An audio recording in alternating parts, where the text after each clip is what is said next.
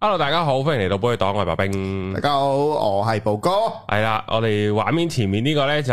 係 Sammy，係啦，轉頭我哋會介紹嘅。不過我哋係啊講一講阿寶哥嘅事先。好啊，係因為話說寶哥呢就中咗，正咁啊，佢呢就隔離中，係啊，係啦。咁其實我係啦，咁但係呢，其實佢係封煙緊嘅，係啊，大家咪覺得個封煙嘅個質質素素好好好咧，清啊啲聲。而家現今科技 啊，轉頭都會講下現今科技係有好幾勁緊啊，要，好緊要啊科。技帶俾我係啊哋方便嗱啊，係啊，另外就係禮拜四條片啊，同你同阿 Tim 啊咧係啊嗰個揸車嗰條片咧，之後啲人話：哇，好危險啊！我揸車兩隻手離太㗎，會我一路睇一路 係咪即驚刻啊！ fail 我啊？係啊，一路睇一路驚啊，咁樣係啊，呢個係寶哥係 practice 係嘛？喂，十幾年、廿年都有啦，就嚟我個車牌係，，其實會唔會啲人可以督你基本㗎？即係攞住條片，喂，佢危險駕駛喎，咁 樣會唔會扣到分㗎？咁樣應該喺架車度佢見唔到我個車牌嘅，啊，咁都好啲。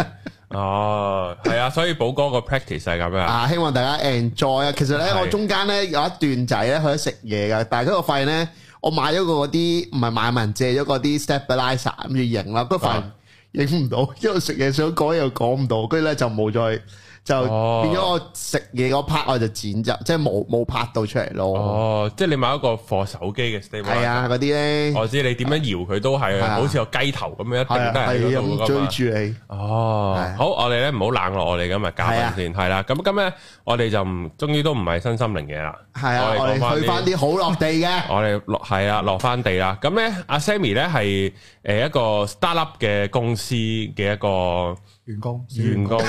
小員真係小員工咩？小 員工，睇下你睇對於少嘅定義喺邊度啦，係嘛？係咁啊，阿寶哥問下問題先啊啦。好啊，喂，咁介紹下 Sammy 先啦。誒，等我問就，你依家喺貴寶號工作啊？好，我而家就喺一間叫煲泰嘅保險公司度工作， 哦，係嚇，即係煲胎就即係，其實我自己都聽過，即係粉紅色噶嘛，係係啊。咁跟住就係網上買保險啦，即係以我係以我最粗粗疏嘅認知。係咁其實啊，你依家係咁呢個係一間 startup 嘅公司嚟噶嘛，即係嗰啲叫 Insurtech 啊嘛，即係嗰陣係時有人咁講係啊。冇錯，啊，你嘅描述都全部都係正確嘅，咁啊 係咁咁我實實實實哋。係，我哋係一間誒、呃全網上嘅保險公司啦。咁、嗯我哋本身嘅牌照咧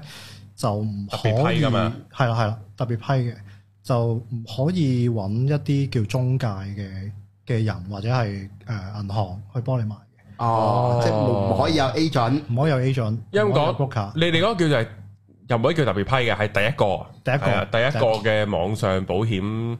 我唔知嗰個佢 term 個叫正咩，名叫做虛擬保險公司啦。係係係係啊即係咁即係就唔可以中間唔可以揾 broker，又唔可以揾 sales 買係嘅，啦只可以就係你網上買買。 O K，啊 OK。係直接買咯，咁啲人上嚟見到啱嘅，咁就直接 apply 埋。係但係我哋講你公司之前就講下你先啦，不如，好，因為誒、呃我認識阿 Sammy 都係誒睇先，係佢哋我哋聽眾啦，第一， 係咪？係係啊係冇錯。哦，好好好，我哋做啦係咁第二誒、呃我哋 coaching session 認識嘅其中之一都係，哦係，係咁但係其實本身 close 緊曾俊華，佢彈咗條靚俾你，唔係講笑呢哇個講笑講唔笑，呢知個真係講唔笑。係跟住，係所以我聽到啊，即係 Sammy 嘅嗰、個，即係你以前讀嘅嘢同你依家做嘅嘢其實係好唔同嘅嘢嚟㗎嘛，有幾唔同咧？讀咩㗎？我本身喺中大讀誒、journalism 嘅，即係讀係新係聞傳播全你係傳理精英啊。誒，都唔可以咁哦講呢啊啦，即啊呢個係呢個係我係即係以前都好多人都好想好想入啦。哦中大即係嗰全陣時你特別勁啲係嘛？新聞啊嗰啲哦係好好多人都好想入嘅。其實咁點解畢業冇去唔同嘅媒體度做咧？定係都有啊？誒有嘅，其實有嘅，一開始其實咧誒、首先講下點解揀呢一科先啦。係咁其實誒好、白痴嘅就係、誒、即係細個成日都聽電台，我都係聽收音機，聽商台啦。係咁就想到咁 DJ 就誒、呃想入去做咯，即係冇話邊個角色嘅，嗯即係唔一定係 DJ，可能監製啊，或者做啲 PA 啊咁樣，其實都以為好開心啊噶啦。嗯，讀完都唔想做 P A 喎。點知咁點知咁真係有一個機會實習嘅時候，真係去咗商台做實習，咁、哦就真係做 PA。哦，咁就誒、呃做嘅嘢其實都同我想象中差唔多嘅，係呃啦。咁但係咧畢咗業之後咧就冇就誒冇誒 P.A. 嗰個位就冇即係冇啊冇空缺冇請人。哦但係本身要做咩嘅咧？嗰個工作嘅咪嗰個 Operator 哦工作誒同打雜差唔多啦，其實就誒要準備個節，即係如果你話最 core 最正經嘅就係準備個節目嘅內容啦，即係可能要幫啲主持人睇晒啲新聞，哦揀下啲新聞啦 你，係咪即刻想有個 P A 咧？係咯，咁好嘅咩？係啊。咁啊，六點鐘要翻到公司喎，因為我哋哦做晴朗哦，嘅，哇，哦黃牌節目喎，識唔識啊？雪雪啊？誒我哋做一台嘅晴朗，哦，咁係。又因為話雪試完啦，你都唔知講唔講得，即係試完之前就有機會嗯，就咁啱就見到阿盧明雪小姐，哦咁啊同佢即係吹咗兩句水啦咁樣。蕭翠田小姐係啊，，咁然後咧，即係都有講，因為嗰陣時我係禮拜六見到佢，啊即係我同啲 friend 食飯咁啊，咁啱見到佢喎，咁然後就傾開偈，咁咧就就話，唉、其實禮拜五、禮拜六晚就最開心啦咁樣，因為咧平時咧要五點鐘起身，即係佢禮拜日一定要早瞓啦咁樣。嗯，咁然後我話吓、你要五點鐘起身，就係啊，因為係做啊晴朗就八點做，要睇咁你又報紙要六點翻到 office，你要睇兩個鐘新聞啦，唔係冇嘢講噶嘛咁樣。即係話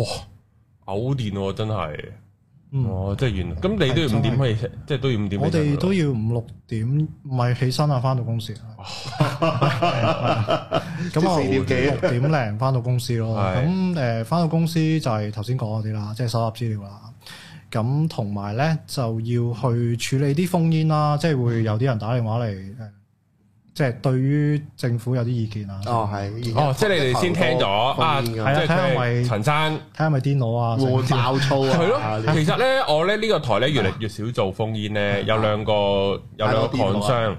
一咧就係如果佢癲唔緊要，我佢癲得夠唔夠癲，佢癲得好笑都就 OK，冇所謂 OK。但係我因為我哋冇一個 P.A. 或者冇一重隔明嗯咗，嗰過濾咗啦。嗱呢個戇鳩但係好好笑，或者呢個好認真嘅，佢個感情問題好堅嘅，咁嗯啊樣又可以講下嘅，咁 O.K. 啊。但你最慘係其實呢個世界九成都係喺中間噶嘛，即係佢以為自己癲，同埋以為自己好。我以為癲得嚟好好 笑，同埋或者以為自己嗰個感情問題好好大好大，然嗯後就係好撚小事，咁聽到就係好悶啊咁樣。係咁所以就哦，原來哇呢個咁呢個崗位都緊要喎，其實真心誒係嘅，咁我哋誒、其實誒、有兩層嘅 screening 嘅，即係嗯有一、即係我當然我哋就最基本嗰啲啦，即係會唔會判斷到佢會唔會係咁講粗口啊，或者玩嘢啊，成或者龍心嚟嘅啊咁係樣。因 為因為都係受監管嘅，即係我係電台受監管出咗啊咁賴嘢啦，就費事又俾人投訴又勸喻又成嗰啲啦。咁第二層其實我哋監製會再同佢講啲嘛。哦，哦，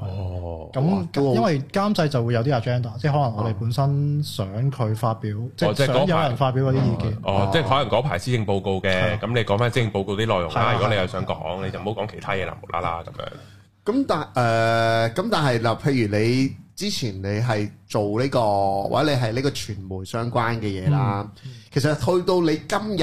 轉咗嘅 feel 係完全一百八十度轉變噶嘛，你而家係做係 SEO 相關嘅嘢係噶嘛冇，錯。其實係點解咯，I 會 T 嘢嚟嘅嚇係點解會咁樣變法嘅係咧咯？發生咗咩事咧？究竟喎，係到底發生什麼要事什咧？麼事？咁其實咧就誒、呃我係頭先講話實習嗰陣時入咗電台做啦。咁其實咧，我畢咗業咧都係好忠誠咁樣去，都係揀咗商台。不過咧就做廣告部，嗯哦，即即係係有平啲時電台聽到係嗰啦，啲係啦，係啦。咁啊寫稿啦，我啲 copy 即係 copywriting 啦 copywriting，係啊，就寫個故事啊，三十秒要要講到點件樣 product 係啦，即係個 product 又點樣出眾啊？有冇邊個好深刻啊？你覺得自己啊呢個寫得好啊？我都係麻麻地，哦 咁所以其實我我我一早已經知道自己唔係嗰啲好，creative。 creative 啊，即係喂一句嘢就令到你想嗯買個 product 嗰啲人。咦？呢度我想問下，即係其實唔係個客俾埋嗰個嗰佢俾 selling point 你啫，呢係嘛個呢個可以講係下，個嚇就係誒個客咧，通常咧就會叫我哋俾個 version 佢，跟住咧最尾咧其實都係出翻個客個 version，因為我都其實我都唔係好知點解要請我哋翻嚟做，其實係即係嗰一個嗰一個咁樣係樣。啊哦只，係可能我哋要要叫做誒，呃佢、哋 internal marketing 要有啲人有啲嘢做過。哦，哦，因為呢個呢，其實我諗幾係個行業，即係唔同嘅行業有唔同嘅 practice 啊。嚇即係我就冇乜廣告啦，但我係都有廣告嘅，其實即係我唔知阿啊 Sammy 知唔知？其實我係有嗰啲事，跟住嗰啲機人會哋啊，俾錢你，然後想你講某個 topic 嘅。哦啊，真係，我主新路有講過私煙啦，有講過加煙税啦啊咁樣。咁咁然後佢都係俾啲 point 我就啊私煙有咩唔好啊，嗯，或者佢想我講加煙税講啲咩啊咁樣。咁然後我即係然後我會彈翻轉頭嘅，即係我會話唔得喎唔係講過啦呢個 point 我冇得再嗯講噶啦，嗯即係要要講第二個新噶啦咁樣。咁然後佢又冇 idea 點講個新喎。咁然後其實都係我你冇諗你即係發佢俾我佢俾我嗰啲 point 其實係好即係即係。弱啲係嘛？好無趣啊，應該咁講，哦因為我喺我台度賣廣告，嗯我都要懶懶係有嘢俾到你噶嘛，係點都要。咁懶係有嘢嗰下，個客唔會幫我諗噶嘛，咁我自己諗，但係自己諗完其實佢哋都 OK，不過同你嗰個係完全相反咯。哦，咁我哋又唔係一刀，即係全部都係誒會 ban 晒呢啲 idea 嘅，啊咁可能有十個有三四個都會真係會用我哋啲稿嘅，啊，咁咁但你會覺係得其實客嗰個好唔好咧？客嗰個就 梗係。誒麻麻地啦，啊哦因為其實佢哋有晒公式，一定要可能個 brand name 要要一開始出現啊，跟住啊可能個優惠又一定要講到出嚟啊，喺其實都冇咩嗰好發係揮。啦，因為八十字入邊，因為嗰陣時係三十秒一個廣告嘅，一秒大概六個字度。咁、嗯你一百八十字要講晒所有 message，可能有時要講埋佢請啲咩嘉賓啊，誒喺邊度搞啊，成咁樣，即係佢有個 event 商場有 event。嗯咁好多時候我可能我哋本身想有多啲 storytelling 嘅，即係可能即係慢慢咁樣引你嗰啲啦。咁佢哋就想好直接咁，哇、有可能有劉德華， 有有啊邊個有 twins 出係嚟，即係我哋嗰個年代啊，要傾呢啲明星啦， 係係出賣年齡係你。啊。咁誒咁就誒要要有晒呢啲 element，咁但係你好難砌噶嘛。嗯係啊，咁所以誒誒，anyway 啦，總之我做咗一段時間，咁其實誒、呃就中間其實好混亂嘅，一開始其實都唔係好知自己想做啲咩，咁又誒翻翻到本行啦，我做咗四年記者，嗯，咁誒、都我嗯係好係咪都好惡啃咧？做記者係咩即嘢係跑新聞係好辛苦啊！啊，我誒、覺得。我會覺得自己比較幸運啲啦，即係我做咗幾年記者咧，唔係做港聞記者，咁我做啲咧即係有晒日期，即係有晒誒 planning 嘅一啲 event 嚟嘅，即係例如啦，我我一開始係做法庭記者，嗯哦，好似最近有套戲《正義正回義廊會咯，係啊。你就咁有我係喺度有咧。見過個被告嘅，哦即係嗰個即係俾人睇唔到有冇而判咗家？係啊判咗佢中誒啊終身監禁，哦同係啦埋放咗出嚟嗰個都有見哦，另一個哦，兩即個係見，屈我啦，屈我係啦，啊，而家好紅啊呢個嘢，係啊我冇所謂噶咁樣，係啊，係。咁呃誒但法庭記者好難做嘅，因為佢冇得錄音噶嘛。係啊即係啊係啊係我咯但我唔知會有人偷偷地錄啦，記其實憶力超強錄唔可以啊得都唔都難知。會見到，因為你如果你太偷地錄咧，你又錄得唔清楚，你又驚。啊哦，即係就算其實偷去錄，其實你你誒、呃大概會做咗一段時間，會知道其實你編稿要啲乜嘢。咁你喺嗰度其實誒、呃、搜集咗嗰啲資料就 OK。 因為叫做二零一九年之後咧，就唔同人都總會有試過唔同嘅聽審啊，即嗯係可能你有啲 friend 中咗啊乜柒啊，咁你都總會聽個審。之後我發覺哇悶撚到，哦即係悶到嘔電喎。之 後哇，我咧試過有一次咧，就係唔關二零一九年呢嘢事嘅。係就係之前咧同個 friend 嗰陣時中七畢業，啊唔知 short 撚咗，我個 friend short 撚咗，但係做我咩但係我唔係個 friend，我個 friend short 撚咗，佢唔係去咗殺人喎，佢去咗聽殺人嘅嗰啲嗰啲案。 案啊，即係佢約我去聽，唔知中環嘅。哦呢個已經搞咗三年噶啦，應該呢兩庭要嚟料啊，精彩啦要知道精彩啦！即係我成日都總會細個，我冇一號皇庭我冇 exactly 睇過一號皇庭嘅，但係總會哇啲律師屌佢紅，即係呢個咩啊？誒誒，即係好撚多嘢講啊，又打晒交咁樣噶嘛，以為會有呢啲場面睇，哇！真係成成個過程就係咩？啊個法官喺度教啲陪審團點樣分析咯。 又講晒英文又成咯，有啲係啦，真係好佢又悶啊真係係 啦，講完英文又講中文啦，有啲中文又講完中文又講英文啦，佢又教個陪審團點樣去去分析件咁就案有啊，罪啦，你點咁樣就冇罪睇啦件事啊，或者我哋喺法理嘅角度點樣睇，真係好悶嗯咯，仆街！即係我話屌你，你閂埋門講啊，大佬你唔喺個庭度講，啊即係我嗰陣時咁樣諗，你做咩要喺個庭度講啫？咁樣，之後啲律師咧講兩句嘢嘅啫喎，即係可能誒。呃收工？有呢一份文件要交啊，咁樣哦，你睇啦，咁樣 吓，屌你老味，唔撚質鳩啲人嘅咩？咁樣冇啊，完全。之後嗰個站，即係嗰個嫌嗰個嫌疑犯坐喺個犯欄度，佢又係好撚悶嘅，又係唔知做乜鳩多嘅咁樣你啊！但係又要交晒氣，又要着西裝啊，係嗱，要懶斯文、懶正經咁樣噶嘛。哇！之後完全係顛覆晒所有嘅，嗯，所以我就覺得哇，咁好悶喎，真係。有時真係好悶㗎，即係有時我見到有啲叫行家啦，嗯真係瞓着㗎會，係咯但係瞓着又會俾啲保安叫翻醒喎，因為我 即係唔可以， 即係要尊重個法庭。啊！我即係講呢個尊重法庭咧，我就係記得喺嗰、個即係嗰陣時睇嗰個殺人犯個案，有個伯就係聽審嚟啊，係之後佢嘅電話響，你知、哦即係再舊年代少少嗰啲慘審不靈啲 friend 好鳩大聲，係啊好撚大聲，佢唔係呢啲啊，直頭有鈴聲嗰啲啊，但係好撚難聽，好大聲。之後咧。佢咧就插唔撚到個電話 喎，全場人望住個阿伯，然後個即係個阿叔個阿伯，佢都知奶，即係佢都知唔可以咁樣嘅，佢都好急想揾個電話，又揾唔撚到，全場望撚住佢，即係個法官已經接晒秒晒，佢揾唔撚到，之後揾到電話啦，屌你唔好咁唔撚識啊！即係好好你氣嘅， 你氣到爆炸，之後全場都即係佢終於識咗就。咁佢轉咗啦，啊識咗 啦，轉到，即係我發覺屌柒佢咯。但係你你教正音咪識咗，如果唔係你就唔好再喺度啦，咁樣咯。係啊，即係笑到仆街嗰時真係，我我哋繼續。係好。咁誒、呃其實點解都會揀翻啲寫作嗰啲咧？因為其實都誒、呃想訓練翻個寫作能力啦。雖然大學都有教，但係即係實踐又唔同。同埋咧，我做呢兩份工咧，其實都係要諗啲 angle 嘅。即係頭先你講啦，個嗰、個、呃、庭審咁悶，咁你要揾一啲 angle 去令到佢有趣啊嘛。嗯係啊，即係就算係洗黑錢或者係逃税嗰啲咁悶嘅，咁你可能要揾啊，睇下查嗰個係咪名人啦，嗯首先，或者你可能要睇下佢會唔會係誒、呃洗黑錢用咗喺邊度，會唔會用咗一啲好搞笑嘅地方啊？咁嗯，有冇啲有冇啲搞笑嘢噶？誒、呃搞笑嘢就誒、可能你見到有啲可能係偷嘢嘅，咁但係原來係一啲誒、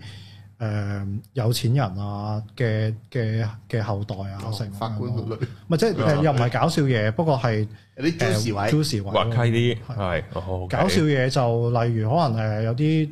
打即係不停打電話咁，原來係一個罪嚟噶嘛，係啊即係不停打電哦，話，係啊係啊係啊係哦啊，係啊，不停不停打九九九都唔得噶嘛，係啊，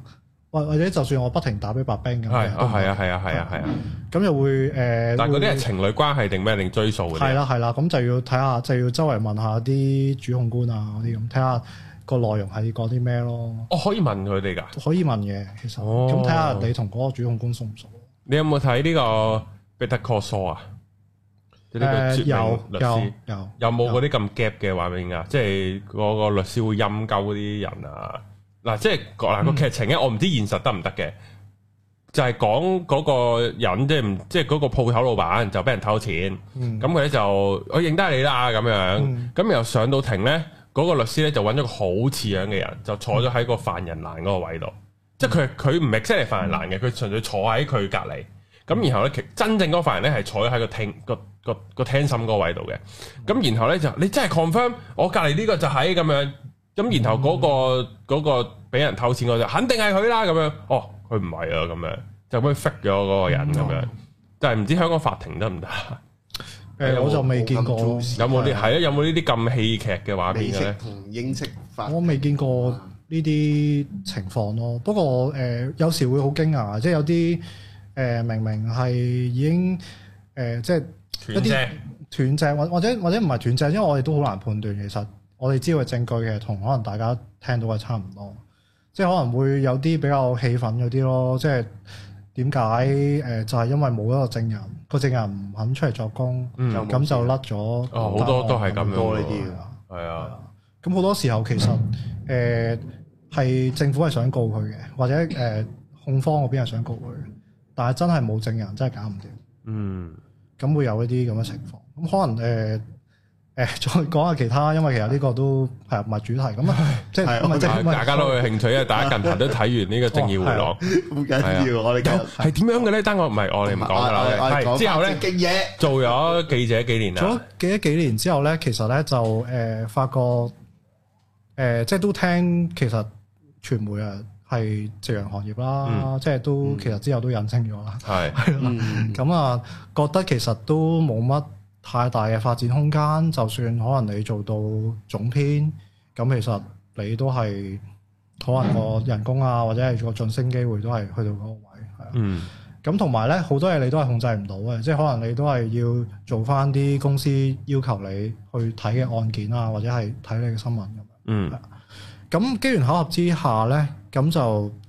喺七年前度啦，其實就有個舊同學就介紹咗我入去做一間香港比較出名嘅初創公司，嗯，咁而家都已經成功上市，係叫做 Google Van 係啦，哦咁係就係好以前叫 Google Van 啦，而家叫 Google X 係啦。都係屬於改變咗 call van 嘅呢個習慣嘅一個公司嚟啊。係啊嗯，係啊，咁你嗰時入去做乜咧？但係即係因為你個 background 嗯好唔 tech 噶嘛，係係。咁啊入到去咧，其實就誒、呃主要其實佢個位叫做 content strategist 啦，嗯咁、就係即係制定一啲叫內容策略，係啊幫公司制定內容策略就主要係 marketing 上嘅內容策略，即係究竟誒應啲啲啲誒 selling point 應該點寫啊？誒、我哋個形象係點樣嘅？點樣可以去透過啲文字去展現到嗰個形象出嚟？即係可能我哋好創新、好顛覆個行業嘅，咁點樣可以喺啲文字度可以雕到出嚟咧？咁樣咁除此之外咧，其實咧就我哋嗰陣時嗰個 team 係一個 regional team 嚟嘅，即係我哋可能要同啊其他嗰幾個國家啦，例如新加坡啊、啊啊印度啊、啊韓國啊咁嗰啲，咁就要去大家 align 翻個 content direction 啊，成咁樣。咁有啲同以前真係好唔同嘅，不過咧誒高誒啲 staff 就有個好處就係、咦哦你識寫嘢咁啊 OK 啦，咁啊你試下做埋做多少少，除咗寫嘢之外，咁啊 plan 埋呢啲幕後多少少嘅嘢，strategy 多少少策略上嘅嘢咁樣咯。咁其實嗰陣時你你你誒、啊今次係第一次做沙律啊嘛，即係喺呢個喺 Google Google 哦 N 係第一次嘅。咁同你之前做 media 嘅公司，你覺得有冇好大分別啊？誒、我覺得最大分別其實就係、誒、大家都知道全部即係喺零一九年之前啦，咁好多 media 其實都係大公司嚟嘅，係啊嗯即係就算係啊係係啦，即係唔講名啦，嗯咁大部分都係大公司啦。咁其實誒、大公司就做啲嘢好專嘅，即係例如可能我淨係跟某一個法庭，即係荃灣法庭咁樣，咁可能我成年都即係喺荃灣法庭出全現玩法庭之王，我係啦，係啊。咁我仲要淨係可嗯以可能淨係聽一啲誒、呃、非禮案咁樣，嗯係啊風化專家成 個聽係到咁你就會變成嗰個專家，嗯 哦，咁我就知道點樣非禮人係可以唔入罪嘅，係啦，係唔啊，係咁當然唔 係啦。咁咁跟住誒，但係其實咧入到去誒 staff 咧，佢就會多元化誒俾、你做好多試好多唔同嘅嘢。嗯我完全冇經驗喎，即係我點樣，我我之前都冇未試過同新加坡、咩印度嗰啊啲人去溝通啊，成都唔識睇咁入佢到會啊。係啦，因為因為點解咧？就係 startup 入邊嗰啲人咧，其實佢哋都唔識，嗯咁佢咪揾你試下咯，橫掂呢啲無傷大雅，識嗯係啊，咁你咪試下咯。如果得嘅話，得嘅話，咁佢咪慳翻請一個好 senior 嘅人，即係可能我要請用五六萬蚊人工先可以請到個 regional manager 嘅，嗯，但係我原來 Sammy 皮幾嘢搞掂咯，係好啦。抵係啊！啊，好抵啊，咁樣係啊，咁所以咁佢又咁就算係嗰個 manager，可能都未必搞掂啊嘛。咁不如佢會 back on 我哋呢啲即係有衝勁或者可能想試多啲唔同嘅嘢嘅人咯。嗯，呢個幾好啊！呢個嚇！即係如果係即係唔好講後唔後生或者成啊，我覺得接觸多啲呢啲係好嘅，係啊，個人會唔同啲嘅。即係與其做一個大公司的齒輪，係啦，係啦，喺個喺個 startup 做到個大啲嘅齒輪，嚇係可能總好過做呢個呢個非禮案嘅專家。係啊，我覺得呢個都幾緊要。咁喺呢個 Google Van 度做，有冇啲咩有趣嘢呢？或者意想不到嘅嘢 Google Van 入呢？邊有趣嘅嘢就係誒其實可唔可以呢？即係譬如誒、呃即係又係嗰啲好好傳統嗰啲呢，就係譬如大公司呢，你賣廣告或者揼你揼個 marketing plan，即係揼個 marketing plan 出嚟呢，係要好穩陣嘅，好成嘅。我我又講翻呢個絕命律師入邊啊，就係嗰個律師呢，佢入咗間好老牌嘅律師樓。律師樓咁佢咧要捉啲客，咁佢咧就瞞住佢上司咧就拍咗一段，其實我哋睇落係好正常嘅一段廣告，嚇！但係其實咧佢哋公司咧係接受唔到嘅，佢哋只能夠係接受到一個人好目讀講我哋係咩律師，我哋提供咩服務，噠噠之後就出字啊嘅咁嘅廣告。咁變咁變相佢又有畫面啊，又有成啊，又有角色，又有成咧，咁就唔得啦，咁啊容許唔到啦。咁後尾就因為咁樣就拆咗火，就冇喺個傳統嘅大律師樓度做啦，咁樣。咁喺 startup 度會唔會都有呢啲咧？即即使係 startup，但係佢係大公司啊，會唔會好多掣肘啊？都有冇呢啲咧？係咁誒、呃，類似喺 Google Van 啊，或者我之後嗰幾嗯間 startup 啦，其實咧佢哋都好鼓勵啲員工去做咗先嘅，試咗先嘅，係啊。咁當然係睇一個合法嘅情況之下啦，即係嗯，我明我明我明，係啊。咁誒、呃所以咧其實咧嗰、個審批係冇咁嚴格嘅，即係唔哦會話、啊，我要過咗首先過咗 senior，再過 manager，再過 director，再過 CEO 咁樣先出嘅，哦咁我係唔會嗱，我咧啱啱你一講 Google Bank，我諗到個好癲嘅賣廣告方法，係。就係因為近排咪話說有個咩林寶堅尼靚女架車喺第一城俾人鎖咗係嘅啊，啊 marketing 係係啦，係啦嘛？我唔知我我我覺得我即係我唔知個 marketing 架車定 marketing 條女佢啦個，肚乜乜乜啊嘛，係嘛？係啦，我咧就本身就諗，我會唔會 Google Bank 喺第一城就俾人即係哦 lock 跟咗住車。鎖系啊，之後仲有個司機係靚女嚟 嘅，嗯，即係着到即係露腰诶紧、緊身咁，然後係幫你抬貨嘅咁樣，然後嗯失紅噶咁樣。咁但係會唔會唔係咁好咧？呢啲我記得我哋都曾經揾過啲女司機，我唔係係係即係可能係現身説法，就講話啊自己做 Google Van 又唔知賺咗幾多錢啊，就嗯咁樣嘅，啊！係啦。咁但我唔記得佢靚唔靚， 即係我或者唔記得嗯直接揾佢個靚。 model 翻嚟係扮，啊，咁我哋會做啲誒、呃、類似可能啊，我唔知，即係我覺得就唔係十分之 creative 啦，但係都有有啲用或者係可以容易啲喺網上 viral 嘅，可能我會請啲靚女或者一啲後生啲嘅女仔喺條街度可能派啲水俾啊，俾啲司機啊哦食咁樣，咁啊影張相又擺上 Facebook 啊 IG 咁樣。嗯係啊，咁你話有啲好 creative 嘅誒、呃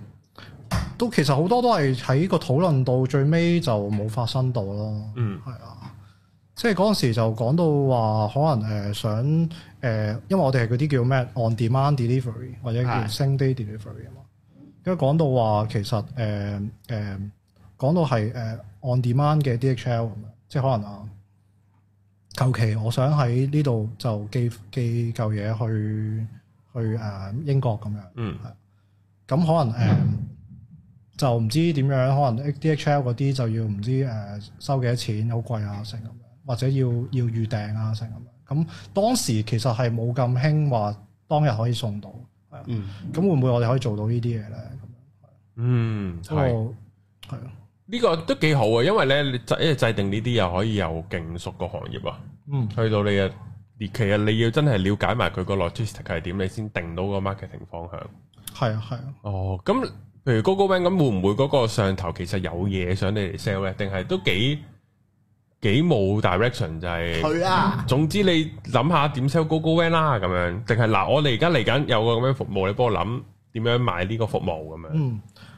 我哋以即係我以我哋個當時嘅經驗就係、其實都真係比較模糊嘅，嗯即係哦，總之我哋要例如可能 Google Rank 出咗一個 business 嘅 version 啦，咁就係想 target 啲中小企嘅，嗯可能你買菜咁日日都要送菜噶嘛，係啊，係啊，咁你就要去諗啲方法點樣可以誒、呃令到買菜嗰啲又會 subscribe 我哋個服務啊，成咁。會唔會派人落去咩㗎？掃街㗎？啊掃誒街市真係係啦係啦，我哋都有時會做啲好傳統，即係可能逐個逐個好似 sales 咁樣，係咯逐個逐個落去。係哦啊，，咁之後 g o g o b a n 之後就去咗煲呔啊啊啦。誒呃 Google Rand 之後咧，其實就去咗間誒又係類似 FinTech 公司啦，叫 Money Hero，係啊咦，好我唔知熟有冇喎聽過，係嗯啊係有就啲信用卡比較平台。門戶網站咯，嗯即係啲誒比價啲誒嗰啲叫咩啊 rate 啊 rate 啊、旅遊保啊，可以借到幾多錢啊？嗰啲係啦係啦，係咁誒、呃其實誒、呃我自己睇翻啦，即即本身嗰個概念就唔係好 tech 嘅，因為其實都係搜集翻啲資料，跟住就係幫你比較下咁樣啦，係啊。咁點賺錢啊？佢咁點樣賺錢其實就好簡單，佢會收誒、呃、銀行錢啦，會收保險公司錢啦，即係我可能幫你誒氹誒誒 sell 到一個客去賣個誒、呃去申請張信用卡嘅，啊，咁咪每就一張計咯，可能幾百蚊、一千蚊咁樣。係嗯啦，係咁誒，呃咁、可能誒、呃、銀行嗰邊覺得，咦，喂，我本身要用自己 channel 去去 sell 張信用卡，揾個人企喺地鐵站嗰度， 咁可能仲貴喎，即係可能揾個人企喺地鐵站一千幾百蚊咁樣，但係可能 sell 得兩張卡，嗯咁、不如我就揾啊，即係揾揾呢啲呢啲平台公司平台去做咯，哦，係啊。都實在啊！呢個相當 practical 啊，係啦，係啦。咁其實誒、呃、兩間公司都有機會俾我做 SEO 呢樣嘢。咁啊嗯誒 Google Rank 啦，咁所有其實運貨相關嘅 keyword 咁我哋都要做，嗯都要 rank 得好。咁去到誒、呃比較平台更加啦，即係你打某間信用卡銀行嘅信用卡，咁要揾到我哋，咁就會變咗比較 digital 啲咯。即係你話一啲好 creative 嘅 idea 或者嘅 campaign 咧，就誒、呃可能唔係我哋嘅部門嗰度做，係啊。即係 SEO 你實變在咗係啲啦技，術啲嘅，嗯係啦，技嘅術啲啊，同埋真係誒誒會用最少嘅成本去攞到最多 exposure 嘅。嗯。咁之後咧，之後就去咗之後就去去咗煲呔。係啊。其實你點解會轉工嘅？呢個係問下先。點解由 Google Bank 點解唔做？之後去到 Money Hero 又唔做？係咁誒、呃其實由 Bobo 誒、呃、由由 由 Google One 去 Money Hero 先啦，其實就係機緣巧合就係嗰陣時誒誒嗰陣時 Money Hero 咧就請一個位就係做誒啲 content manager，咁就其實可以又帶住一條 team 嘅。之前我哦做嘅嘢可能都係啊同唔同嘅國家去協調，係、嗯啊。哦，OK，咁但係如果我去到誒、呃、One Hill 咧，其實就真係可以誒、呃、幫啲即係幫啲 junior 啊，或者誒同啲 junior 一齊去成長啊，成咁樣。即係變咗咁個一 exposure 個人唔同係啊變咗大 team，係啦，係啦。咁其實我自己又覺得，咦，好似未試過呢個 exposure 喎。咁係誒，即係係嗰個、呃、即係個人嘅發事業發展上，覺得會有個比較好嘅。嗯，哦，即係嗰度嗰個職位或者嗰個又可以試下大 team。係啦，係啦。啊咁大 team 嗰個感覺係點咧？大 team 嘅感覺就十分困難啦，因為好多哦我好認同係啊！呢、個我可以 share 下先，就係、呢，咧以前咧做地獄咧，即係嗰啲做做做做 sales 嗰啲咧，成日都好想哇，好似 TV 打咁大 team 就好似阿寶哥啊，都話大 team 屌下面勁撚多人，咁啊正啊點啊咁樣，即係後尾咧就咁點解冇乜點大 team 啦，亦都冇乜點 recruit 人啦，即係去到而家咧。即係可能真金白銀要俾錢請人啊，或者又有有有個人，即係其實都唔可以叫大 team。總之我要 manage 一個人咧，好撚難嘅。我發覺係即係仲要人人唔同性格啦，又又即係即係又唔同背景啦，係啊，嗯係完全係係搞唔撚掂啊！即係仲要知知唔知最癲係 咩？希望阿即係 我知希望 Amy 唔好聽呢集，即係唔俾錢嗰啲反而仲易 handle 啊！啊，係啊，即係大家合作關係冇話高低各樣嗰啲啊，約時間上嚟一齊錄音講啲咩咁，大家 O K。哇，俾錢嗰啲就係、我即係我即係我又俾咗錢喎，然後我又唔然後我又好似又唔好逼得你做嘢喎，嗯咁又逼即係啊點好咧咁樣，即係啲下就哇我就爆頭啊我就發覺喺我能力範圍以外啦，原來係啊啦，即啊係我哋叻都嘅唔同啫，都有類似嘅經驗啦，就好似即係例如啦，即係喂咁佢話要加人工，嗯跟住我又決定唔到，我又要問翻上頭，你加我都未加，我未係啊我未交交啊，你憑咩啊價因為先？我因為我我嗰五千俾你咯，好冇咁樣。我寧願如咁果我可死以啦咁係啊咁。咁誒呢個其中啦，咁誒好多即係例如即係啊，佢突然之間辭職咁嗯，又哦呢要解隻係決，喎啊！呢啲啊，你真係真係你老味，係啊，哇！呢啲咁後尾大 team 就有冇個 後即係後悔有呢個念頭咧？後悔有呢個念頭誒，其實係。誒睇下你點拿捏咯，即係可能我會覺得我會中意帶啲細添，即係你唔啊唔好話喂有百幾人喺下面咁嗰啲， 哇咁嗰啲其實誒、呃未必係一件，即係未必係個個都 handle 到。啊我覺得嗯係啊，我覺得百幾人應該要毛佢哋噶啦，即係冇得逐個你傾冇㗎啦得逐個啦，要揸咪你都喺個台上邊，要好似做華啲要好似華爾街之狼咁啊！做其啲實精神你超過喊啊話五六個其實都好大負擔，其實即係係啊好難可以每一個都知道佢諗咩啊，想要啲乜嘢，唔想要啲乜嘢。但係佢又會 expect 你要知道佢諗咩喎？係啊，同埋永遠都係咁嘅咧。係啊個，個人啲要求啊、性格都唔同，搞到好似同時間同幾條女拍拖咁樣，我點知你諗咩啫？你又唔係啊 講，屌你咩啊？我估係，啊仲要我唔係你條仔喎，咁樣即係好撚多呢啲唔咯。係，因為你始終你由以以前你自己一個人嘅 performance，同埋你要帶一班人，你個 mindset 諗法你係完全唔同嘅一個、嗯個諗法嚟。如果你個個人都做到你嘅，就唔使你啦。嗯咁但係你佢就係因為下低啲人就做唔到你嗰個 level 嘛。嗯，咁你點樣可以掹佢上嚟，但係你又要 accept 得到呢？咁中間你嗰個心理嘅嗰個打交位係好阿煩，打交啊，即係都係後尾都係諗下，唉，其實真係原來一個人都可以盡興係噶啊，啊我啱啱我先喺出邊睇緊本書講一人公司啊嘛，係嗯係啊，都都有佢嘅美麗嘅地方嘅。係好之後咧就帶完添好係睇啦。啊啊，咁點解又去咗煲胎咧？係。咁呢個咧，其實就有啲似，有啲有啲同理念相關嘅。咁雖然我都好認同 Google Van 同埋 Money Hero 嘅理 念啦，即係 Money Hero 幫幫人係幫人慳夾錢啦，係啊大家係啊，係啦好 van 幫人送，Google 貨 Van 相當亦都 practical 係啊，啦，係啊亦都幫人慳到錢嘅。係啊係啦。咁咧，我自己就誒、呃、個人個人意見啦，或者個人一啲經歷啦，就曾經誒、呃我都知道你哋有做過保險業嘅，係我我我自己有買保險㗎， 係係。係我亦都劏過眼，係咁啊我自己嘅經驗咧， 就係、呃我屋企人咧就就買咗啲誒，即係唔係咁好嘅保險啦。啊，咁就誒其誒簡單啲嚟講，就係一個儲蓄長期儲蓄保險嚟嘅，我諗緊唔係我以前買嗰啲，睇你應該係啦。係啦賣主速都冇咁咩嘅，我哋嗰啲係我我儲有蓄投資咯，啲唔係咁佢一定有投資但上係個年㗎，儲蓄咧就誒、呃要儲蓄好耐嘅喎，啊佢二十年前買嘅，係咁、但係咧前兩年咧先至回本，再先可以攞翻個咁耐哦本，先可以攞翻誒，可能你當佢擺十萬蚊落去啦，係而家先攞翻十萬，但係當年嘅十萬好多錢噶嘛，嗯係啊二，十年只係十萬喎，係咯，係啊，跟住咧仲要我 Depreciate 晒再滾存多兩年，都係賺多嗰一千幾百蚊，係啊，咁又覺得喂，咁其實唔係好 make sense 喎。我做定期一定多過你咯，後尾睇到就個係感覺係啊，係啊，咁所以嗰陣時又覺得，咦誒唔係喎，即係唔唔唔唔，即係買保險其實係咪真係一定要用 agent 咧？嗯嗯，咁我自己就比較認同公司就誒、呃某啲產品啦，其實我覺得又唔係所有產品，即係有啲好複雜嘅產品，可能你哋之前賣嘅一啲產品就比較冇咁容易理解啊嘛，即係可能有啲投嗯係資都難嘅，咁我覺得有啲可能簡單啲嘅，即係例如我買份人壽死咗咪賠咯，係啊，咁點解仲要揾個 agent 咧？係好合理啊，死咗咪賠啦，誒呢個諗呢個念頭，我喺我買旅遊保嘅時候就係啊醒咗啊，唔係即係又唔係醒咗，跟住係喎其實。然後咧，咪之前咪成日都有啲講就啊，如果未來有 AI 或者個電腦個 AI 勁啲，咁有啲咩職業會消失咧？咁樣，嗯，我記得係有保險嘅，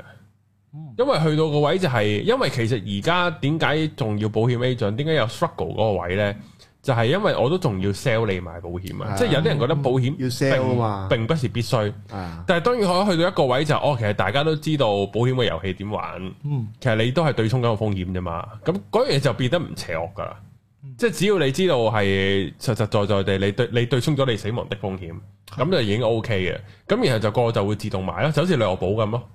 咁然後嗰個自動買其實就可以上網買啦。減低不過咁樣好似晒啲幫緊煲胎賣廣告，其實就唔係嘅。嗰即啲係 transaction 咁就係冇收煲胎錢㗎。O K，冇錯冇錯係啊，想想講，我哋講 startup 嘅，係講 s 嘅，唔關唔真係唔關煲胎事。係不過都講下啦，係咁誒、呃第一就係認嗯同，即係我比較自己認同嗰係啊個理念啦。第二就係、呃其實之前嗰間公司我都係中途加入嘅。嗯，嗯誒誒、呃我係喺佢哋都發展得有啲名氣嘅時候先加入嘅。嗯哦，咁誒、呃大煲胎就唔係嘅，即係我入嘅時候咧，其實連個網站都未有，哦，即咁係你比都係較投嗰啲人嚟㗎咯，嗯同埋佢甚至係連個牌都未知有冇嘅，哦係啊，咁都 係啊都用喎，因為係啊你知都唔係咁易批㗎嘛，有時係啊啲係啊係嘢，啊，嗯咁會有好多暗湧噶嘛，即係係佢啊政府嘅嘢，佢話唔批就唔批噶啦。係啊，咁誒，同埋當時得十幾廿個人咁樣。嚇，咁所以其實誒、呃、覺得其實誒誒、呃呃、會喺度會有多啲 contribution 啦，同埋會誒、呃即係簡單啲，容易啲上位啊，係啊，有我發絕對展認簡單同啲。上位係啊，即係嗰樣嘢係新嘅，然後我係啊早入嘅，咁就可以上到位，係係啊啊，因為如果 startup 假設佢能最尾能夠成功到都獲利甚豐㗎嘛，係㗎係㗎，即係我睇咗一個報道就話 Google Van 頭嗰幾個 founder 十十個 founder 攞廿億嗯，港紙喎，有唔係即係廿億港紙啦。嗯哇！咁誒、呃你即係每人分當兩億，係啦，你當可能唔係啦，即係可能其中五個先係 plan 得多啲嘅。嚇，咁我諗其他即係二千嗰啲萬有幾千都啩，有幾千都梗有萬啦係啊，哇！咁你就會即係要諗呢啲啊嘛爆機喎一嘢以為就自己都會有機會係有。都可能有你嘅分咗零點零一 percent 嘅股份咁樣，係啦。咁所以其實 startup 有一個聰明嘅位就係佢唔一開始唔會俾好高人工嚟嘅，嚇，但係佢會如果你可能做得咁上下，或者做做咗一兩年咁樣，佢開始會俾股份你，嗯，哦，佢會俾一啲好細份嘅股份你啦。咁但係但係佢會有個憧憬就係話，咦，我哋之後會成長十倍、一百倍，咁你個股份就會值一層太古城，嗯。係啊，咁都好啊。我突然間諗啲撲街嘅，但係好似氹咁誒，但係你開頭諗啊，屌咁樣都屌咁樣氹我落搭咁樣嘅，係啊，咁所以就係個風險就喺度咯。啊風險要回我想報淋一隻冷水，係。因為 FTX 咧嗰陣時都係咁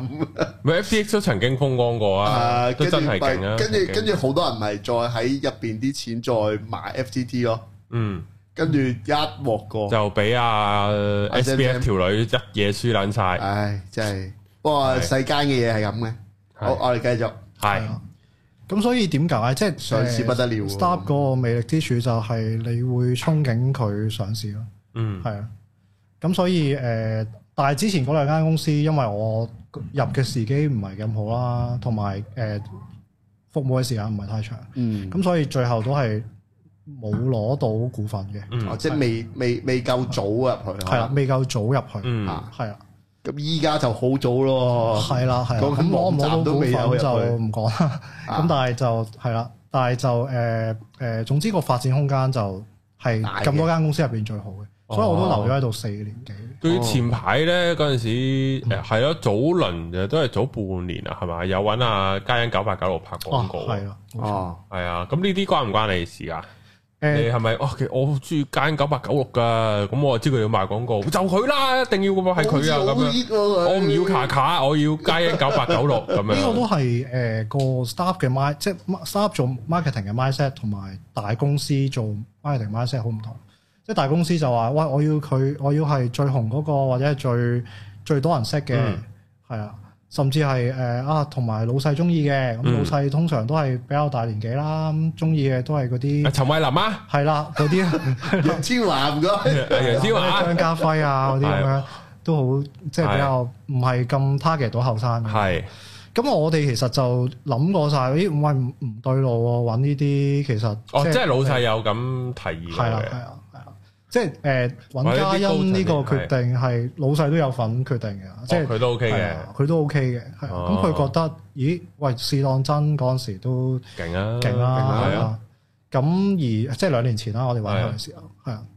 咁同埋咧。佢個形象即係好多好多計算咯，即係佢形象又 OK 啦，同埋會諗下佢 timing 之後又會自己出歌啊、成啊咁樣。個 exposure 網上 exposure 我哋成日會諗網上 exposure，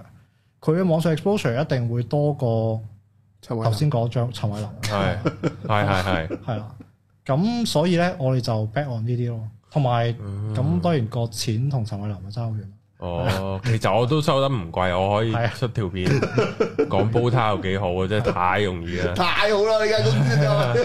就，係啊，唔係講下笑嘅呢個，係啦，咁啊咁。咁你會參與到嗰個廣告製作㗎？講即係雖然你係到製你作主要負責 SEO 㗎嘛，係係係其實就我哋個 brand manager 去去負責嘅。係咁但係咧，其實我哋會有份，即係可能佢話佢會諗下，誒誒誒，嘉欣嘉欣着啲咩衫讀嗰日，係啊啦，嗯咁可能會會攞翻嚟同大家討論咯。咁我會喺哦個 committee 入邊，可能會可以有啲發言權咯，即係可以係講下話，咦唔係喎，呢件衫好樣衰喎，或者呢係件衫點點點啊，係咁可以講咯，係啊，哦， 幾好咁都可喎，以 involve 到喎，即係唔係你唔同部門就冇得係啊，冇，即係都有個 involvement 喺入邊喎。同埋呢個我哋哦係係你繼續同埋我哋會早啲知道個 storyboard 啊，或者個故事係講咩。幾好喎。咁拍攝你有冇點參與或者有見到啊？間九八九六啊？啊誒誒，brand manager 都有誒、邀請我哋去參加，即係去參加，即係去睇個製作睇拍攝嘅。但係咧個地方太遠啦，所以我最後冇去到。我拍攝嘅地方好遠，係啊即係哦山卡山拉卡拉咁樣。嘅清都係其實都係嗰啲清水灣片場啊嗰啲咁嘅地方，係啊。不過對於我嚟講就有啲哦好遠遠，係啊。咁我哦，就最後冇去到啦。咁但係佢有時佢有時都會過嚟，因為我哋有間 cafe 嘅，係啊喺灣仔。係係啊，嚇啊所以就係其實誒、呃三間 shop 入邊，我覺得即係個 marketing 嗰啲 idea 比較特別或者搞笑嘅就係、煲呔嗰間就係 cafe，煲呔咯，係啊煲呔有間 cafe 就喺我哋 office 樓下，係啊講唔講得係邊間㗎？可以誒喺誒，其實佢叫煲 coffee，咁就喺灣仔嘅，係啊，啱啱就喺嗰個星街對面，喂，即係以誒誒誒誒誒誒，我哦有少少印象喎，我有啲印係啊象，即係有個廟附近噶嘛，誒呃係粉紅色，跟住誒誒，之前以前 sofa 倉啲邊度，我知啊，係啊。哦啊，我哋就係租咗，就喺疫情最差嗰時租咗 sofa 倉嗰度。哦，咁你哋再 internal 去去 run 間 cafe 㗎，定係係係啦係啦，我哋 internal 特登請人啊成，因為之前咁我哋有啲哇，好靚喎，裝修 OK OK 唔錯嘅，哦，OK 喎，真係啲嘢食嗰啲都我自己覺得 OK 啦。係啊係。都唔咁你員工有冇優惠㗎？有哦嘅，咁即我係哋指下個鼻，我要呢係我唔哋得我啦，係 嘛？個呢啲㗎。員工我哋有半價，所有嘢半價啦。哦係啊咁我哋咁 friends and family 都有半價，即係我哋點解有免費安全套拎嘅？係啦？講到呢個話題，講到呢啊個我我係哋 brand- Open Rice 睇到㗎，我哋 brand 我冇 manager 㗎啊都想我哋講下。係哦吓？都想我講下，咁係啊，我哋就即係特別啲就係，可能其他公司都唔會話揾呢啲其實 brand。一個度一個安全套好撚貴喎，我想係講，啊如果你你等於一杯咖啡喎。其實如果係而家係七買仔價，呢個度到嚟先係 啊，係咯，係咁咯點解有呢個 idea？就因為大家都係提供咗 protection 啊， 哦，即係係啊，即係佢就邊我諗嘅呢條 票，咁呢個就誒係啊，即係我哋你呢一隻係咪你諗嘅？誒，即係大家一齊咁尷尬啊嘅你笑得，係諗大家到一齊有啲錢尷尬喎，係啊，咁當時就哇都幾都有啲尷尬嘅，即係可能我哋都都想即係會擺一啲安全套喺個 cafe 入邊啦，咁亦都都 wrap OK 嘅咗間 cafe 嘅，即係有啲安全套同埋保險嘅 message 喺入邊。 哦，interesting 喎呢係啲 都，誒，你有冇去過間泰國嘅餐廳？喺喺泰國嘅泰國餐廳係避孕套餐廳啊？誒哇， 我 係咪叫 condom restaurant 啊我唔知我有印象總之咯，好好閪騎啊，因為成套成間鋪都真係嗰陣避孕套味 啊！即係唔教到咧，即係避孕套，你一開嗰下嗰陣味咧，成間鋪都係嗰陣膠味啊 咯，昂緊鳩啊唔！落嘢，嗰陣時屌你真係昂緊鳩嘅，但係我哋食過個真係弱智，係唔係？但係你你你你呢個好多嘅，即係起碼佢都一個一個 corner 位係啦咁係啦樣係啦啊，去呢個都都有趣。咁會唔會真係有人攞嘅咧？都有㗎，好啦，咁女仔都有咁多㗎，鬼係係啊，咪其跟實住抵啊！真係買咖啡係啊，你或者你其實我哋都唔係話咁 strict 嘅，即係可能你就算入去坐一陣去嗯攞都得嘅。又唔會專登叫你咩嘅。哇！呢、個真係，但係咁會蝕嘅喎。哦，佢哋出或者嘅係全部都係杜蕾斯出嘅，即哦係杜蕾斯俾哦嘅， sponsor，哦，你哋同佢合作咁係樣啊係，啊哦，哇，杜蕾斯又肯都幾好喎，大係啊把錢啦，，即係都，即係都都說服到佢啊。有咁冇係？啊你知唔知個過程係點樣噶？我知道其實就係要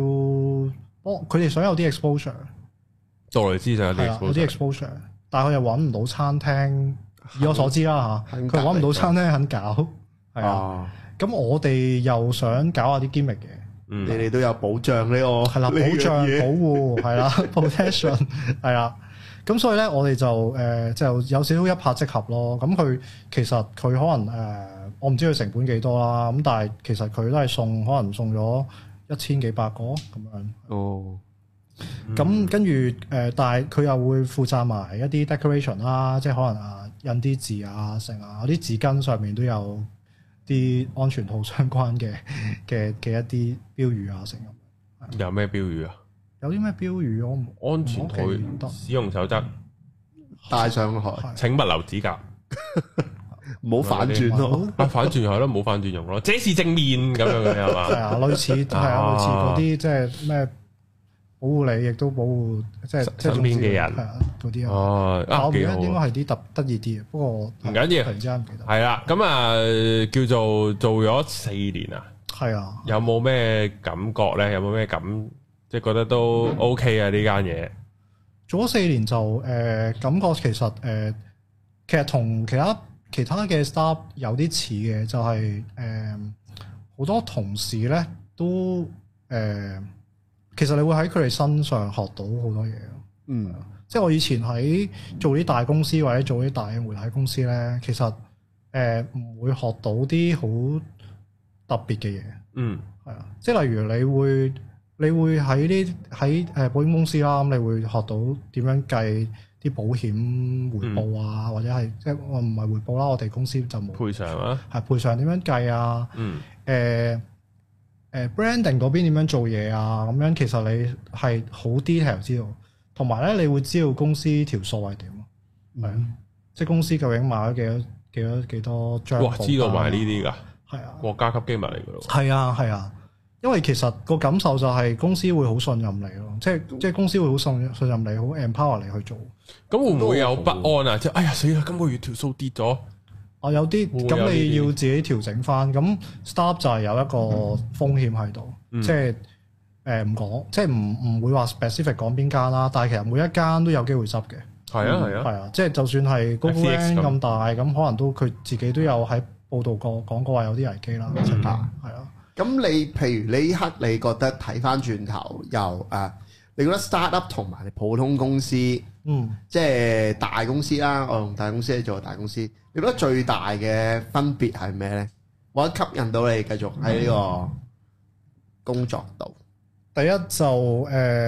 講啲唔正經嘅啦，就例如我着啲咩衫翻公司都得嘅，係係啊。嗯哦好緊要啊呢個，我唔使打呔，唔使着西裝，唔使夏天誒著、件長袖衫咁樣，嗯係啊、係啊呢個緊要，咁啊，因為其實誒、呃請你翻嚟做嘢啊嘛，又唔係話要要點樣要見人就，係你一個位都想做啦。係啊。咁第二咧，其實就呃誒啲、時間比較 flexible 嗯嘅，係啊。咁只要其實你做晒啲嘢，咁好多同事可能有時會遲到早退，甚至 work from home、work from 其他國家都好，都都有都有呢啲哦誒例子嘅。你翻工係咪喺而家觀塘嗰個 office 㗎？定係而家已經搬好多 office 咗㗎去，就係頭先講話灣仔我哋 cafe 租哦咗，咁我哋就租兩層，地下同埋一樓，嗯一樓就係 office，地下就個 cafe，嗯係啊哇，好聰明啊！咁樣做，係啦，因為係同埋 cafe 嗰個如果圍到皮啦，我當、嗯即係正常圍到皮啦，佢一樓就好平租啊，其實即係當閣樓咁。係啊係啊，仲要嗰陣時疫情最嚴重嗰陣時，最平係啊，即嗯係個價錢性價比唔錯，仲平過租兩層，仲平過嗰陣時喺 WeWork，即係喺觀塘嘅，嗯，哦，即係話説我同阿寶哥之前都有喺 v i v 度租過單位啊，都貴係啊好貴啊，好撚貴啊，我撚鳩啊！而家諗翻平呢度少少咋，係哦但係得得呢度呢咪間咪咪就係得直播呢個位咯。係啊，係啊，但係係咯，即係黐撚線，跟住貴撚到，但係嗰度有個超級無敵海景咯，雖然望下都悶，係啊，係啊。有個幾同埋靚嘅景嘅嗰度，邀下人咯，主要可有以冇得邀人？嗰度我冇試過邀人啊，你有冇試過啊？我哋會，因為其實我哋間公司又有買啲公司公司醫療保嘅，咁嗰時好似都有漏過下 WeWork 同埋漏過下附近，因為其實全部都係啲中小企，係係啊，啊，咁去睇下佢哋有冇興趣咯，嗯都有嘅。嗯，咁叫做而家就可唔可以叫做穩定啲咧？個事業定係都仲係係啦，係啊，個事業比較穩定啲嘅，都係我自己想行嘅方向咯。係係啊，哇！呢、個都幾緊要，即係去到就係、誒、當叫做你畢咗業之後，有做過大公司，有做過啲所謂 startup。嗱、又另外咁樣睇嘅，啊即係 startup 你真係好搏嗰間公司有冇得發圍爆啊係嘛？啊，你會點樣去審視呢？嗯，即係喺呢個台度就冇得發圍噶嘛？誒唔一定㗎， 其實我覺得會啊，想試 啊，唔唔可能，係我唔會上市嘅，係啊，誒、我會睇幾點嘅。第一就係、誒，佢係咪最大嗰間啦？即係香港入邊最大嗰間啦。嗯咁但係我嗰都好時大喎，而家誒咁可能係最大嗰間喎，係啊，係啊，喂，同埋你睇你點定義嘅就係啫，即係可能你係啊就係講某個嗰 topic 係最大嗰間唔咁，係啊，喺呢類型 podcast YouTube 我哋係最大噶，係啊，掂啊！係啊，好，第二個點係最大，我哋 嘅競爭對手係咩啊？ViuTV 嘅晚 趣，係你可以繼續，我哋繼續係誒，呃但係呢個咧就適用於一啲已經發展咗，即係例如 Google Van 啊、Money Hill 都係喺個領域入邊係最大嘅。嗯係係啊，但係如果你話去到誒、呃煲呔呢啲咧，其實真係好睇個 management 啦，即係例如請你嗰個係咪好信任你咧？嗯跟住佢哋嘅發展藍圖啦，即係佢哋會唔會搞到間公司好大咧？定係其實可能誒、呃一年賺幾百萬就算咧？嗯，個野心喺邊度？係啊個野心喺邊度啊？哦係，啊，係咪真係會想上市啊？係咪真係會想誒誒、呃令即係會顛覆到個行業啊？咁我牽頭嗰個曾俊華就可以俾到信心多啲啦，係係嘛啦都係啦咁講啫，啊起即係咪牽頭嗰個都係大粒佬啦咁樣，嗯，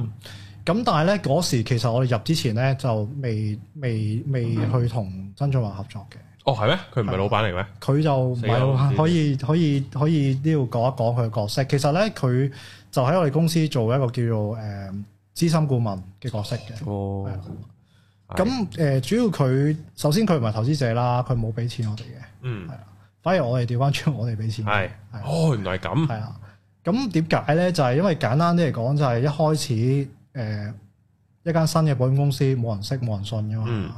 咁、你可能你就咁見到都驚啦，即係係啊買完之後係會唔會 claim 唔到錢啊？會唔會執咗㗎？咁係啊，咪冇錢會執咗咯啊咁成樣，啊係。咁好多時候咧，我哋就要揾一啲，即係我哋嗰陣時就喺度諗緊，咦點樣可以令到啲人對我哋嘅信任度大啲啊？嗯嗯，咁其實好搞笑嘅，嗰嗰陣時揾佢咧就係喺一啲 event 度，我哋 CEO 咧就咁走去同佢打下膊頭講幾句，嗯咁大家個理念差唔多，咁就一拍即合咯。嗯，啊其實上網係睇到喎。係啦，個創辦人同埋曾俊華嘅關係。係啦，係啦。咁所咁所以以都不過都係好多人有問呢樣嘢，啊係咪曾曾俊華投資啊成咁？係啊，我哋普通星斗市民真係冇乜點去。即係唔會啲無啦啦突然間去維基，但係其實維基有寫嘅。啊不過哦，都好 make sense 嘅。啊會㗎會㗎會㗎，即係我我譬如我師傅間拳館，佢搬拳館咧，即嚇係佢佢由 A 點去 B 點，咁我又幫下佢裝修啊。你有份㗎？之後我又送我即係我唔知送咗個嗰啲嗰啲可以拉下不柒嗰啲成個組合嘅嗰啲機，啊咁我送咗部俾佢嘛，即係勁得人以為我係有份投資咯，嗯即係我係完全係唔撚關事嘅，其即實係我 endorse 咗啦係啊，，即係會有呢個好奇怪嘅，或大者即家係會會將諗多嗰個咗，畫面所以我就覺得啊，如果咁樣諗錯曾俊華，即係又唔會諗錯嘅，即係咁樣誤會咗佢咧，其實都好正常。合理。嗯誒係啊，咁啊都咁誒叫做煲胎嘅 SEO 有冇難到你嘅位咧？難到個或位者就係 AI 嗰啲好勁嘅黐線打保險冚唔到你嘅喎，嘢下面仲有 EXA，仲有 Prudential，好多有咩有 m 喵咁樣，勁多喎咁樣。係其實係一開始都幾困難，同埋誒頭先有講啦，我入去嗰陣時連個網站都未有，係係啊冇網站點做 S？ 係啦係啦，點做係咯 SEO 咧？咁誒、呃但係亦都係一個機會嚟嘅，即係就係因為佢冇啊嘛，咁所以我咪可以誒、呃一齊去 craft 個網站點做。啊嗯咁所以咧，誒誒、例如可能你而家打一啲我哋本身一啲誒、呃即係我哋想 sell 嘅產品啊，自願醫保啊，喂，打保險咁撚頭嘅你嗰個係點啊解？咁我哋都呢啲咪公價啦，咁我哋自己有一套嘅方法啦，咁去令到我哋用比可能比其他頭先你講嗰啲保險公司少嘅錢，但係都做到呢、嗱，我啱啱提嗰啲係全部投過，嗱你投過 AIA，投過 Prudential，係投過 EXA、富衛，同埋投過維基，即係我打保險嘅話，個。而家應該係中油定係第二、第第三。二啊，我第二最強係 Manulife，啊第一個係咩？不過誒誒，三、有個有個比較，即係我唔知啦，有啲人覺得係唔好嘅地方就係、嗯誒、你老細係會問你，咦，你第二啫喎，點解唔係第一嘅？哦，嗱，我打白冰係第一嘅，係、啊，係啊，係啊，黐線，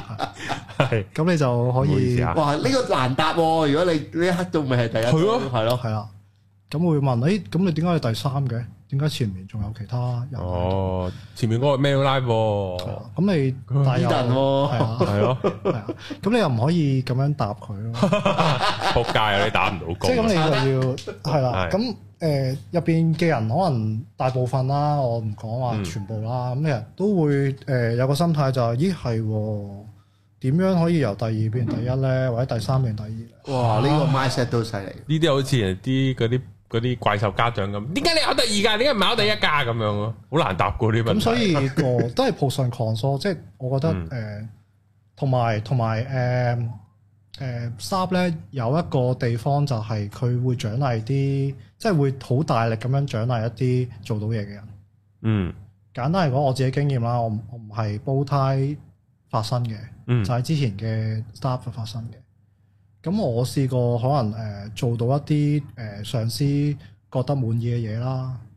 咁、個加幅咧，個人工加幅係啱啱嗯過 probation，嘅啱啱過試用期嘅加幅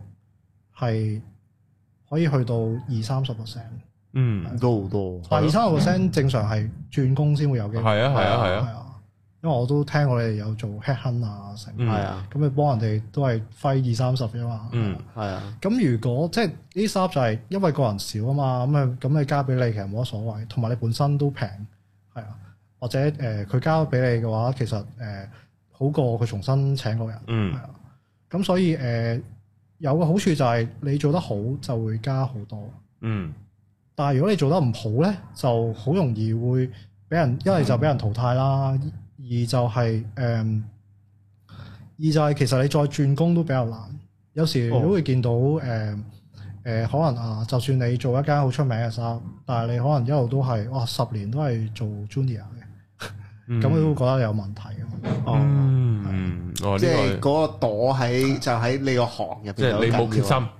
但係如果你做咗幾年誒、Manulife 咁啊，嗯，咁人哋會覺得咦都啊有大大公公司司經驗啦，喎係啊，成哦，呢個睇就。法唔同啊。哦，即係如果你個人可能係積極進取啲啊，想拼搏下嘅，沙拉可能就沙拉好啱你啊真係係啦。會適合啦咁樣。誒，我哋最後係咪有啲宣傳我啊哋？會宣傳嚟緊十月十號啊，唔係十二月嘅十號。係咯，十月十號咯，我話十二月十號咯，哦，啊冇，因為我係聽到十月十號啊。十二月十二月十號咁，我係哋會搞翻一個 workshop 嘅，咁係咧就係請阿 Sammy 啦，就講翻啲即係以 start up 嘅公司嘅角度去睇，咁其實一啲中小企應該點樣去做 E SEO 咧？係，或者一啲宣傳上面嘅方法點樣去做呢？咁我哋會請阿 Sammy 到時去一齊去 share 佢嘅 experience，同埋可能如果大家心中有啲問題，可以拎埋出嚟去問嘅。好。咁啊，